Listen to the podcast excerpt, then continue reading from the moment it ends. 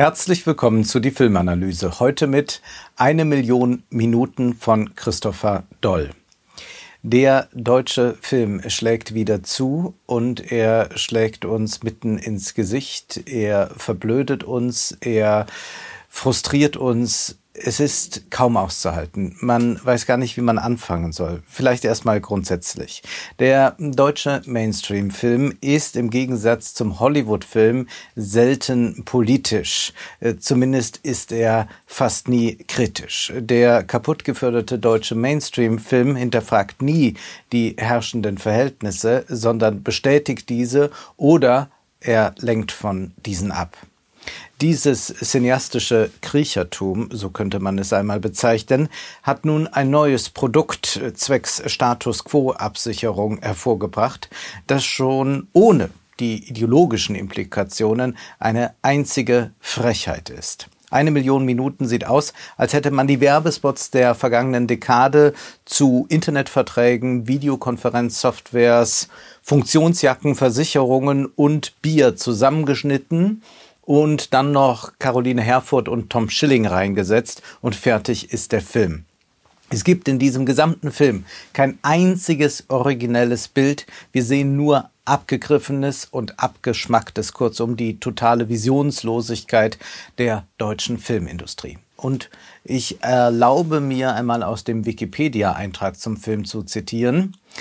Der Film erhielt vom Deutschen Filmförderfonds eine Produktionsförderung in Höhe von 826.000 Euro, vom Medienboard Berlin-Brandenburg in Höhe von 800.000 Euro, von der Filmförderungsanstalt in Höhe von 600.000 Euro und vom Filmfernsehfonds Bayern in Höhe von 250.000 Euro.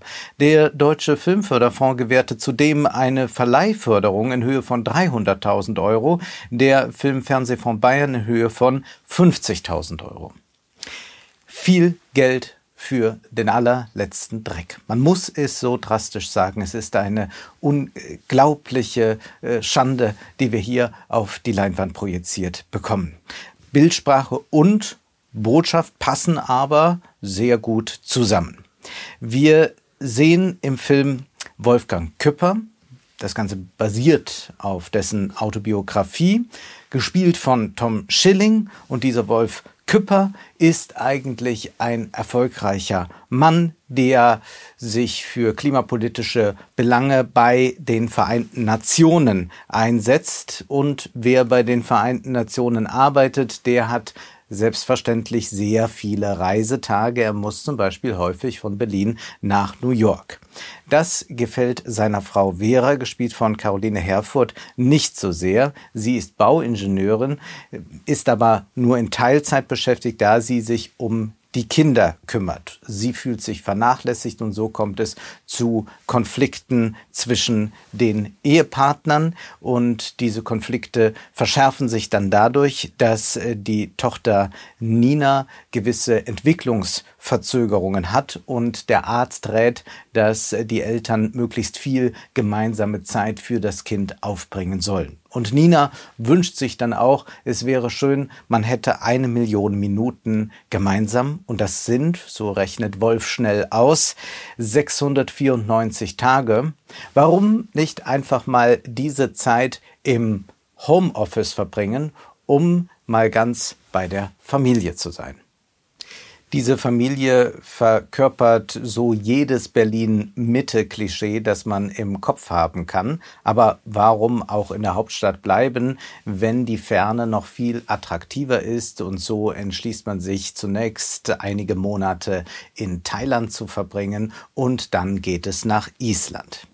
Dieses Paar führt während des gesamten Films, der immerhin 125 Minuten dauert, kein einziges interessantes Gespräch. Entweder macht man sich gegenseitig Vorwürfe oder thematisiert irgendwelche Probleme, die man mit den Kindern hat. Und man fragt sich sehr bald, warum sind die zwei eigentlich zusammen? Wenn die beiden doch so gern ihren Berufen nachgehen würden, dann wäre es wahrscheinlich für alle Beteiligten besser, sie würden dies tun. Und man fragt sich auch, warum haben die beiden eigentlich Kinder, wenn sie eigentlich nur so tun, als sei es ein unglaubliches Defizit, mit dem sie leben müssen, als hätten sie da eine göttliche Strafe erhalten und müssten sich jetzt leider um zwei Kinder kümmern kümmern.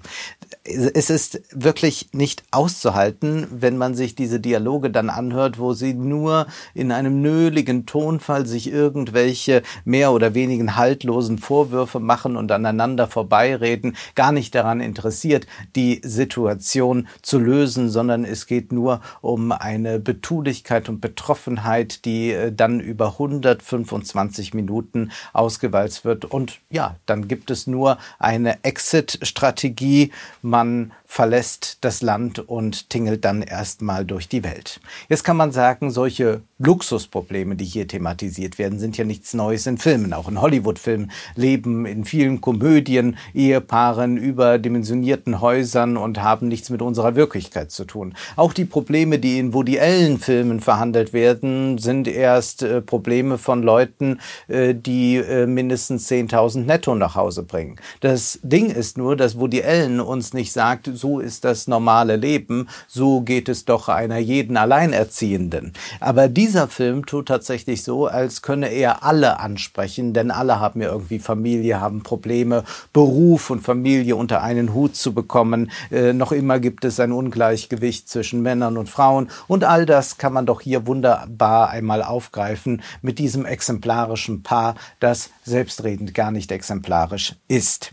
Ja, es ist hier die Exit-Strategie, die angestrebt wird und die dann auch der Autor Wolf Küpper selbst zum Prinzip erhoben hat. Ja, klar, er hat dann aus äh, dieser Erfahrung heraus einen Weltbestseller geschrieben, der Ewigkeiten auf den Bestsellerlisten stand und der dann sich tatsächlich erlauben kann, ein bisschen kürzer zu treten. Und an einem Punkt dann in Thailand gibt es eine Konfrontation zwischen Wolf und Vera und äh, Vera sagt, dass er sehr viele unbewusste Privilegien habe und sie versucht, sie ihm bewusst zu machen. Man ist schon ganz gespannt. Wird es vielleicht darum gehen, dass sich nur ganz, ganz wenige Menschen es sich leisten können zu sagen, ich mache jetzt mal zwei Jahre Homeoffice und reise durch die Weltgeschichte? Das wäre ja naheliegend. Nein, man redet über äh, irgendwelche äh, äh, unbewussten Privilegien, die er als Mann und als Sohn eines autoritären Vaters mit sich herumschleppt. Und so ergeben sich doch einige Fragen, die man an den Film hat. Nämlich, ähm, wie äh, soll das eigentlich umsetzbar sein für die Mehrheit der Bevölkerung? Äh, Wolfs Chefin, äh, die einzige kluge Person in diesem Film, so scheint mir, sagt an einem Punkt, die Welt um dich herum arbeitet genauso weiter. Und das ist gerade die Krux an der Geschichte. Hier wird eine Exit-Strategie verfolgt, die nur für ganz wenige überhaupt möglich ist und die auf der Bedingung beruht, dass alle anderen genauso weiterarbeiten. Nichts gegen Homeoffice, wo es möglich ist, aber was hier uns signalisiert wird, ist, man kann komplett rausgehen und die Arbeit wird schon gemacht werden. Ja, man muss sich nur fragen, wer macht denn die Arbeit vor Ort? Wer macht denn zum Beispiel auch äh, die Arbeit äh, die wir am Anfang des Films sehen. Wir sehen nämlich da eine Erzieherin, die nicht ins Homeoffice gehen kann, die nicht nach Thailand abhauen kann. Und wir sehen einen Arzt, der ebenfalls an den Ort gebunden ist. Und man fragt sich auch, wer macht den Job jetzt bei den Vereinten Nationen, wenn er nicht mit am Verhandlungstisch sitzt? Nun, seine Chefin und sein Kollege.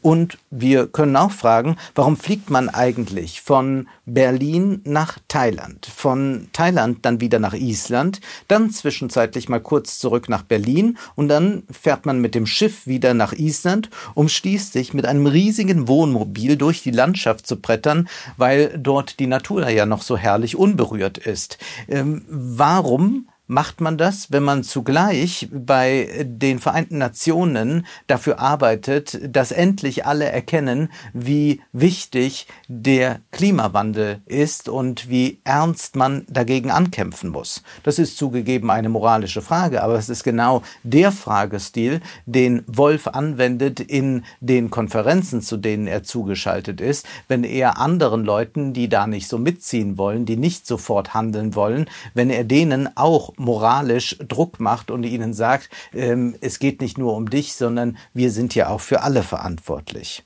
Und man kann sich auch fragen, warum hat man sich eigentlich einen Job ausgesucht, bei dem man die meiste Zeit auf Reisen ist, wenn man trotzdem eine Familie gründen will? Gibt es einen Zwang, diesen Job zu machen oder gibt es einen Zwang zur Fortpflanzung? Propagiert wird hier vielmehr die Ideologie, man kann alles haben. Aber das stimmt natürlich nicht. Man kann auf Kosten anderer sehr viel haben, aber man kann nicht alles haben und man kann auch nicht alles miteinander vereinen. Manche Berufe eignen sich für das eine Leben besser, für das andere schlechter. Man kann auch nicht ein Restaurant eröffnen und zugleich gern auswärts essen gehen.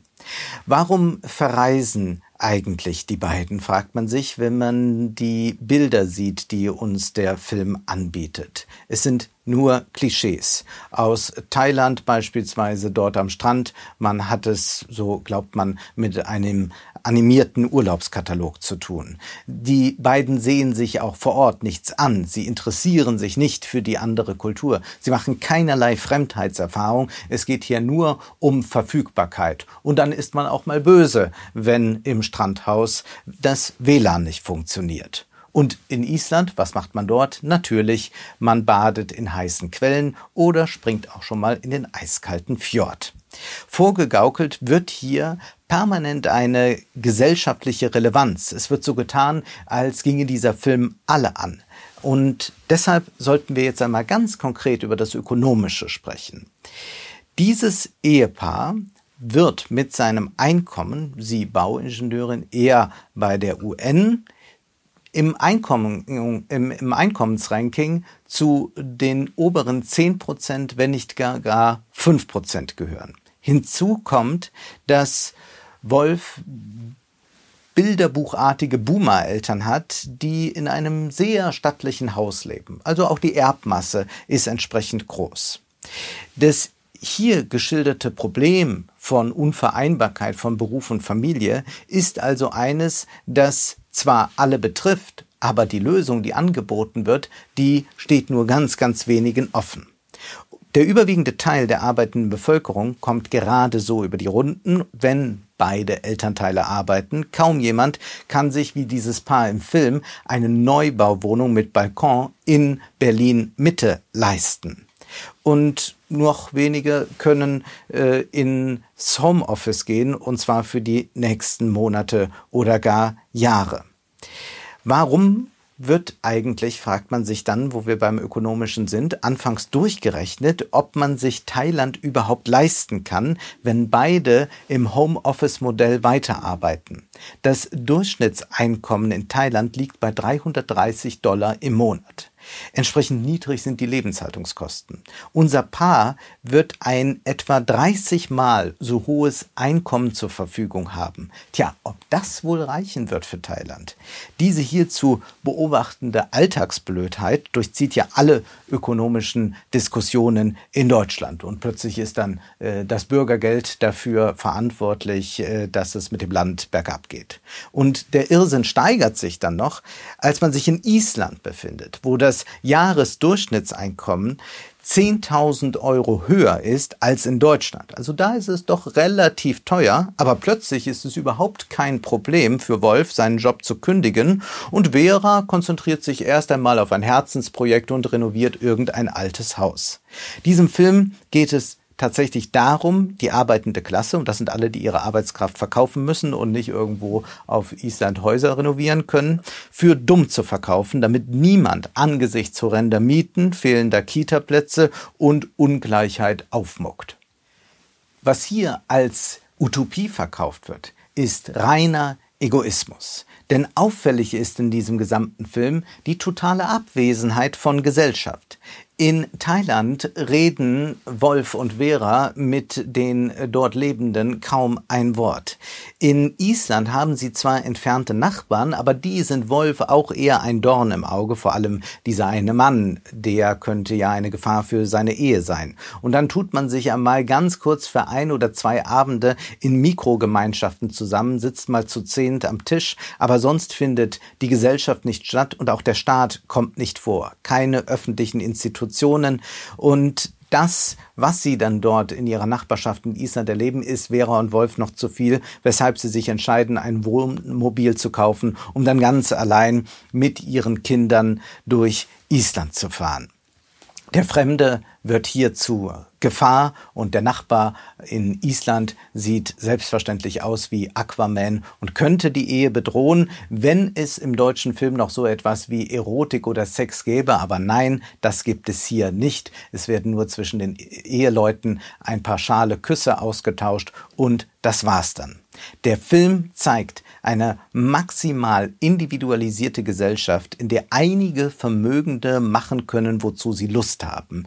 Öffentliche Daseinsvorsorge spielt keine Rolle mehr. Dass es vielleicht für Kinder und deren Entwicklung gut sein könnte, wenn sie mit anderen Kindern zusammen sind, zum Beispiel in Kindergärten, das wird hier nicht thematisiert. Die Kinder sind fast immer mit sich und den Eltern allein. Gepredigt wird hier ein libertäres Weltbild. Man privatisiert sich, soweit man es sich leisten kann. Es ist exakt das Gegenteil von dem, was Wolf bei seinen Klimakonferenzen erzählt, wo er sagt, wir müssen jetzt alle gemeinschaftlich handeln, an einem Strang ziehen. Aber das ist genau äh, die Moral dieser äh, professionellen Manager Klasse, man predigt das eine und lebt etwas völlig anderes. Und zu fragen ist ja auch, was ist denn so progressiv überhaupt an diesem Modell, das hier vorgestellt wird?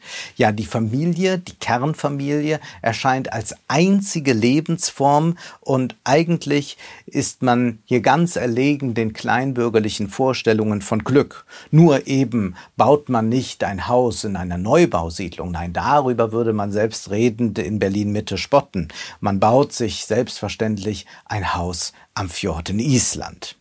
Und gespickt ist dieser Film dann noch mit Pseudoweisheiten. So betrachtet man einen Fels, um den herum sich eine Straße schlängelt.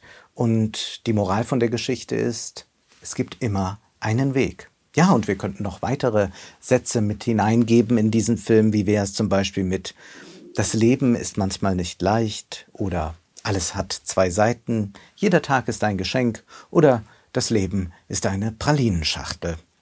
Alles, was man vorher also schon wusste und was einen in konkreten Situationen selten weitergebracht hat, wird hier noch einmal als Erkenntnis verkauft. Und in Island hat man dann auch noch die Möglichkeit, an Feen, an Feen und Trolle zu glauben. Der Film produziert auch keine Spannung mehr. Er läuft auf kein Ziel hinaus, sondern es geht nur noch darum, irgendwelchen Stimmungen zum Ausdruck zu verhelfen. Eine Million Minuten ist, auch wenn der Film in der Ferne spielt, Deutschland 2024. Gejammer, Trübsinn und Lethargie ohne einen klaren Gedanken. Wir schauen nur, aber sehen nicht. Das war die Filmanalyse mit Wolfgang M. Schmidt. Ihr könnt den Podcast finanziell unterstützen. Entweder unter www.paypal.me-filmanalyse oder unter der in der Beschreibung angegebenen Bankverbindung. Vielen Dank.